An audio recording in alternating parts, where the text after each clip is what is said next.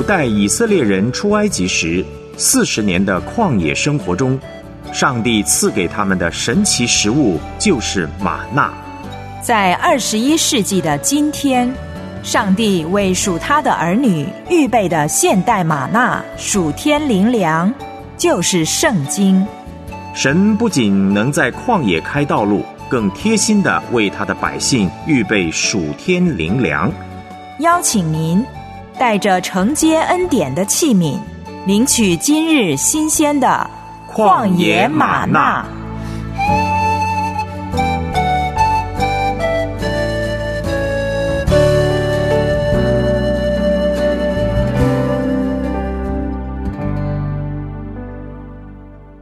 欢迎收听《旷野吗哪》，我是你的灵修伙伴孙大中。雅歌一章四节，所罗门说：“愿你吸引我，我们就快跑跟随你。”约翰一书四章十七节，使徒约翰说：“他如何，我们在这世上也如何。”借着每天的灵修，愿我们时常看见主的荣光。借着邻里的交通，一天一天更加像他。今天我们要思想的灵修题目是“站在我面前”。我们思想“站在我面前”这个题目。所读的经文在旧约圣经列王记上十九章一到十二节。列王记上十九章。一到十二节，请预备好您的圣经。我们先来听一首诗歌。我平时当靠救主。我平时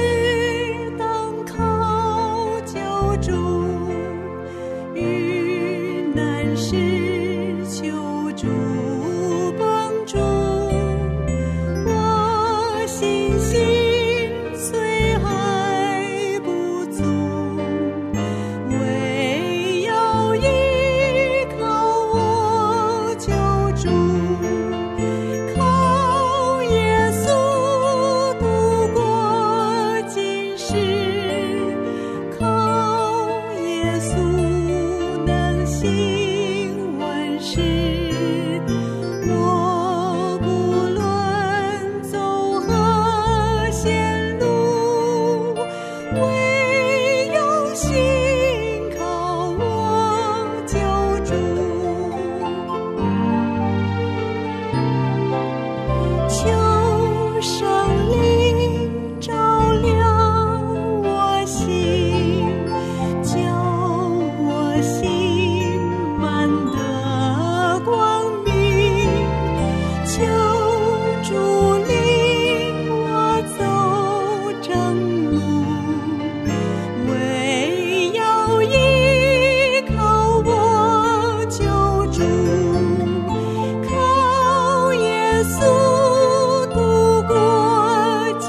去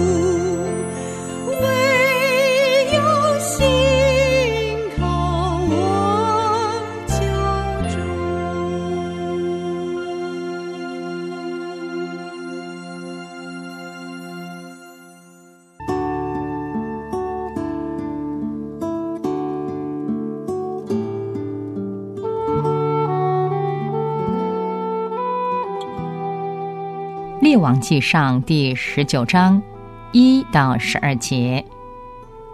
亚哈将以利亚一切所行的和他用刀杀众先知的事都告诉耶洗别，耶洗别就差遣人去见以利亚，告诉他说：“明日约在这时候，我若不使你的性命像那些人的性命一样，愿神明重重的降罚于我。”以利亚见这光景，就起来逃命，到了犹大的别是巴。将仆人留在那里，自己在旷野走了一日的路程，来到一棵罗藤树下，就坐在那里求死，说：“耶和华，罢了，求你取我的性命，因为我不胜于我的列祖。”他就躺在罗藤树下睡着了。有一个天使拍他说：“起来吃吧。”他观看。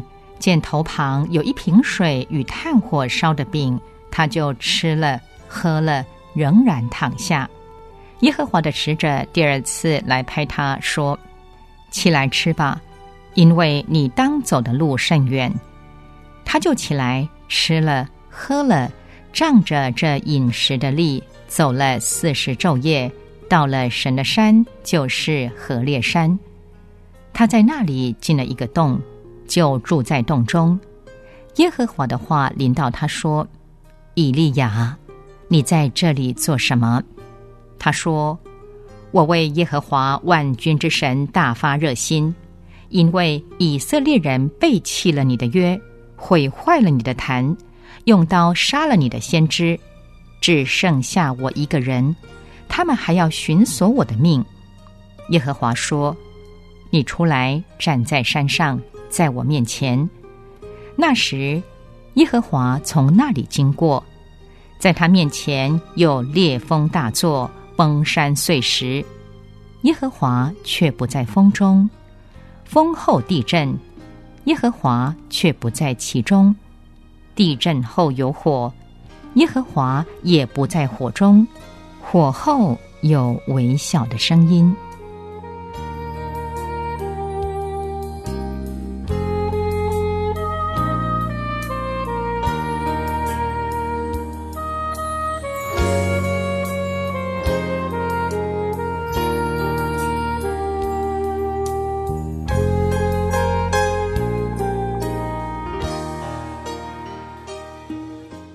以上是今天的灵修经文，《列王记上》十九章一到十二节。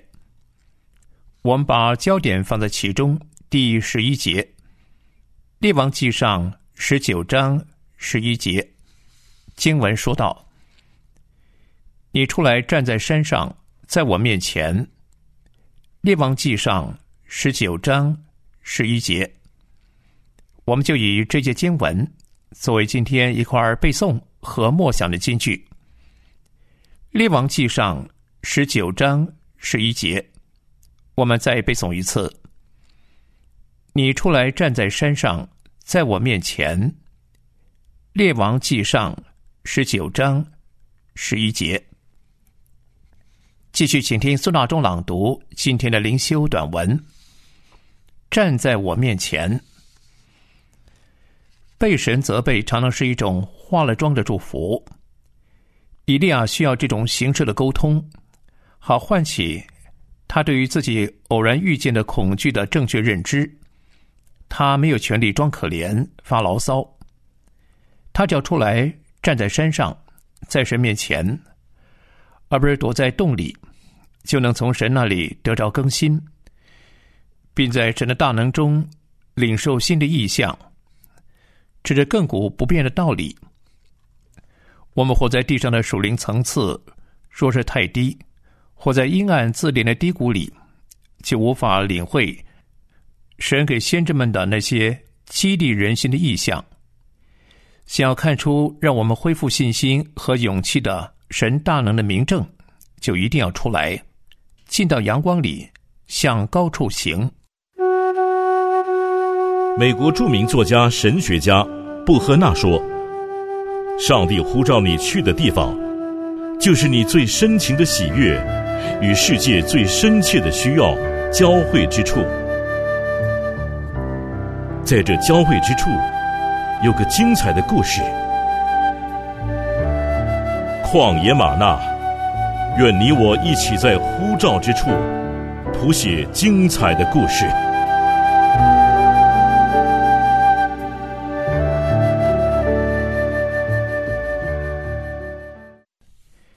今天我们思想站在我面前这个题目。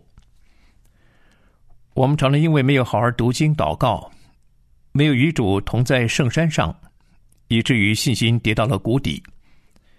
在神的山上与神深切的灵交，能使我们灵里得着坚固，使我们因信大有盼望，能带着属天的视野过低处的生活。神已经给了我们属天的生命性情，他不要我们甘于受低处的牵累，甘心把时间、精神浪费在其中。仇敌魔鬼经常搅扰我们，用试探和烦恼试着把我们压垮，但一人要因信得生。当我们灵里感到困乏、挫败的时候，我们需要的是支取属天的能力，让神把我们领到。那比我们更高的磐石，知道自己的帮助是从造天地的耶和华而来。诗篇一百二十四篇第八节，诗人说：“我们得帮助，是在乎倚靠造天地之耶和华的名。”诗篇一百二十五篇的一到二节，诗人说：“倚靠耶和华的人，好像锡安山，永不动摇。众山怎样围绕耶路撒冷。”耶和华也照样围绕他的百姓，从今时直到永远。心里发昏就是内心沮丧，是撒旦容易影响我们心思意念的时候。这时要求神领我们到仇敌不能侵扰的磐石上，我们的心要向着神。日本有句谚语说：“如果你守望西方，你将永远看不到日出。”所以，心灵的方向很重要。历代志下二十章记载，当约沙法王忽然听见有大军压境的坏消息，他感到惊惶。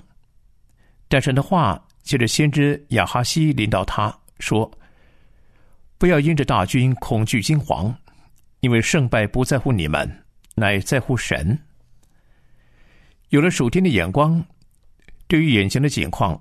就不会因为苦思焦虑以至于退缩不前，而是能够刚强壮胆。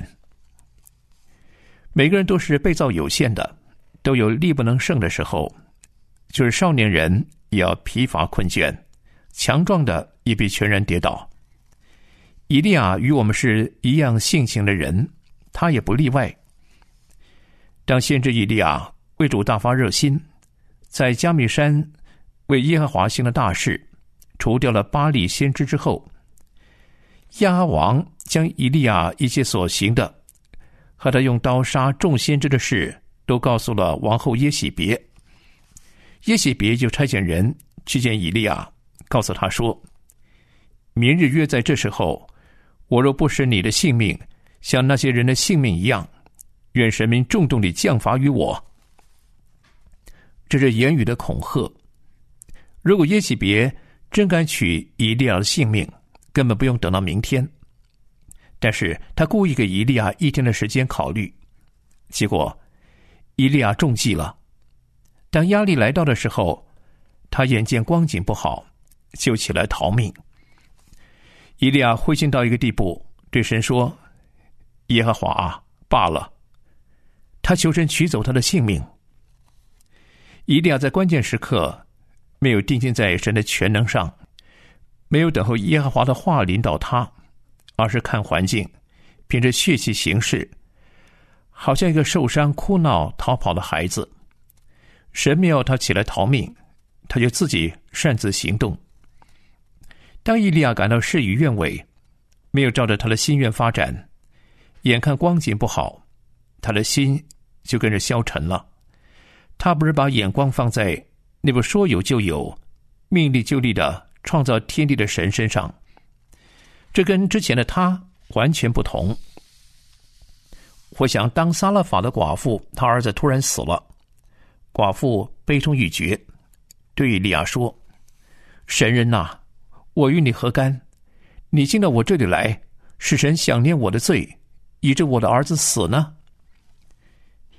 以利亚面对棘手的难题，很冷静的对妇人说：“把你儿子交给我。”寡妇的儿子死了，以利亚别无所靠，只能靠神。是神要他来的，他相信神会负责，让寡妇死了的儿子活过来。以利亚把又大又难的问题接过来，带到神面前，充满灵力的跟神祷告。结果圣经记载，第一个是死人复活的神迹，就在以利亚身上发生了。今天那些忍受试炼苦楚，仍旧依靠神。仍然站稳在神真道上的人是有福的，他们的生命是被主肯定，也被主欣赏的。他们不拿自己的有限去衡量所遇见的困难，而是用那位举起众海岛好像极微之物的神，从他的全能和无限去衡量，就让自己处于神恩典的高处。卡门夫人说：“遇到生命中的高山。”你可以做三件事：第一，攀登它；第二，占领它；第三，利用它。面对许多人视为畏途的人生高山，当我们勇敢的接近它，会发现它其实不足畏惧。历史就是由那些敢于占领别人视为畏途山岭的勇者写成的。每征服一座高山，我们心中都有无法言喻的喜乐，在过程中。更是经历到神同在的真实。若是我们不懂得仰望神的同在和应许，因为小信，因为胆怯，结果呢，就错失经历神的机会。圣徒伊凡斯说：“信心不是感觉，不是眼见，不是理智，而是把神的话当真，就在神的话语上抓住神。一定要忠于神。”就见证，神是使死人复活、使无变为有的大能者。可惜，他没有继续让自己留在神恩典的高处。当他一开始凭感觉的时候，他开始忧虑了，开始担心了。他忘了，并不是他凭自己能承担什么，而是依靠全能的神，他才能施展大能。一个基督徒若是缺乏属灵的期待，就会堕落到低微的地步。若是心里对神没有无止境的渴慕，就会向现实环境投降。以利亚一凭感觉，一看环境，眼看眼前光景这么不好，他就灰心了。听了耶洗别恐吓的话，就起来逃命。神没有改变，他的膀臂没有缩短，他仍然是信实可靠的。只是伊利亚一时软弱。把自己交给了多变的感觉。一位单身的母亲说：“我是个单身母亲，要养育两个青少年和一个十岁左右的孩子。我的生活充满挑战，每天都发生新的事情，他们往往是危机。我住的离其他亲人很远，又难以结交新朋友，所以我的支援网络非常有限。我常感到无力应付日常的挑战。”无论在财务上还是情绪上，我都感到快要被压垮了。有时不足、软弱和绝对孤单的感觉，令我完全不知所措。我所能做的，就是坐下痛哭。我在无助和恐惧中向神呼喊，我求神帮助。我问神：我一个人怎能做好这些事呢？我怎样应付这些新的问题、新的麻烦呢？我现在该怎么办？结果呢？他说：“神总是既温柔又慈爱的提醒我，我永不孤单。我被神的慈爱、赦免和接纳所激励，我内心充满了平静安稳的信心，因为知道我只要祷告，就能得着所需要的力量和引导。这是位单亲母亲的见证。”他见证在苦难的世界里，神怎样搀着他的右手，以训言引导他。他见证，他借着祷告得着神赐给他他所需要的力量和指引。他让自己安息在神的智慧和恩典中，凭着对天赋现实不变的信念而活。结果就看见，神果然照着运行在他心里的大力，充充足足的成就了一切，并且超过他所求所想。神在基督里向我们所施的恩慈是丰富的，他的恩典是随着他的应许赐下的，他的赏赐没有不全备的，他的恩典没有不美善的，出于他本性所做的一切尽都美好，他不会让我们失望。以利亚先是在罗藤树下求死，但神差天使给他饼吃，给他水喝，因为以利亚需要的是。恢复精神和体力。列王记上十九章五到九节经文说，他就躺在罗藤树下睡着了。有个天使拍他说：“起来吃吧。”他观看肩头旁有一瓶水与炭火烧的饼，他就吃了喝了，仍然躺下。耶和华的使者第二次来拍他说：“起来吃吧。”因为你当走的路甚远，迈尔博士说，在先知史上，这是一段最奇妙的经文。神没有跟以利亚长谈，只给他美食和睡眠。神没有在以利亚睡着的时候取走他的性命，而是把他低落的灵重新眺望复兴起来。圣经告诉我们，后来以利亚到了何烈山。在那里进了一个洞，就住在洞中。神问以利亚：“以利亚，你在这里做什么？”以利亚以为以色列人背弃了神的约，毁坏了他的坛，用刀杀了他的先知，只剩下他一个人了。这是以利亚错误的认知，事实不是如此，因为神为自己存留余种，是以利亚不知道的。神告诉以利亚，他在以色列人当中为自己留下了七千人，是未曾向巴力屈膝的，未曾与巴力亲嘴的。神有全盘的计划，他暂时静默，不代表他没有在做事；他暂时按兵不动，不代表他没有在计划。他原知道要怎样行。神用微小的声音指示以利亚接下来要做什么。他要以利亚做三件事。第一，去膏哈薛做亚兰王；第二，去膏耶户做以色列王；第三，去膏以利沙做先知来接续他。神要用亚兰王哈薛成为手中的杖来报复以色列国，要兴起耶户来刑罚亚哈全家。至于以利亚不能除灭的拜巴力的势力，耶户会替他完成。列王记下十章二十八节就提到，这样耶户在以色列中灭了巴力。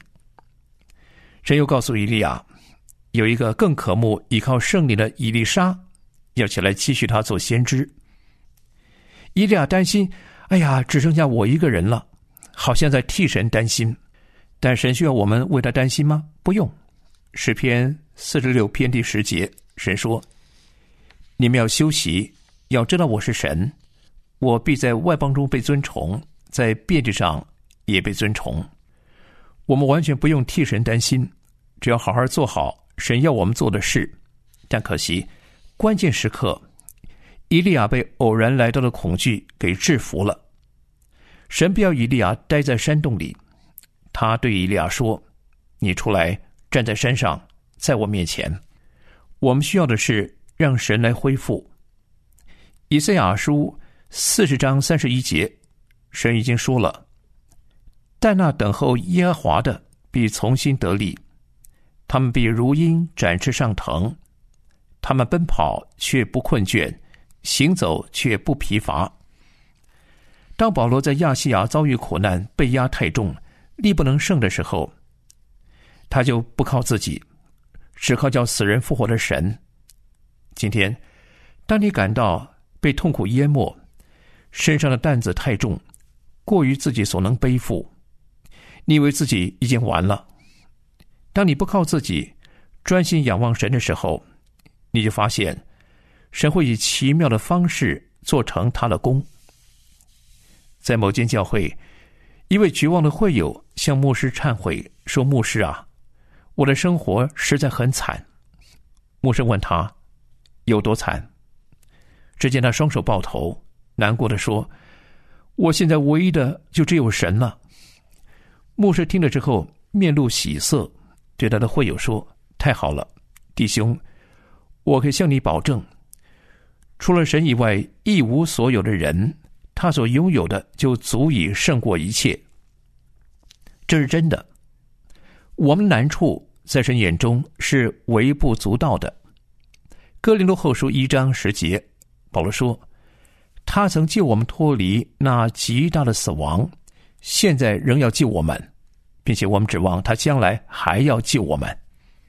我们在危难中，神能用各样办法救我们，叫我们丰丰富富的经历他。”我们要懂得远离忧郁和沮丧的情绪，在指望中喜乐，不要去逢迎我们的情绪感受，让自己活在阴暗自怜的低谷里，而要迎向阳光，向高处行。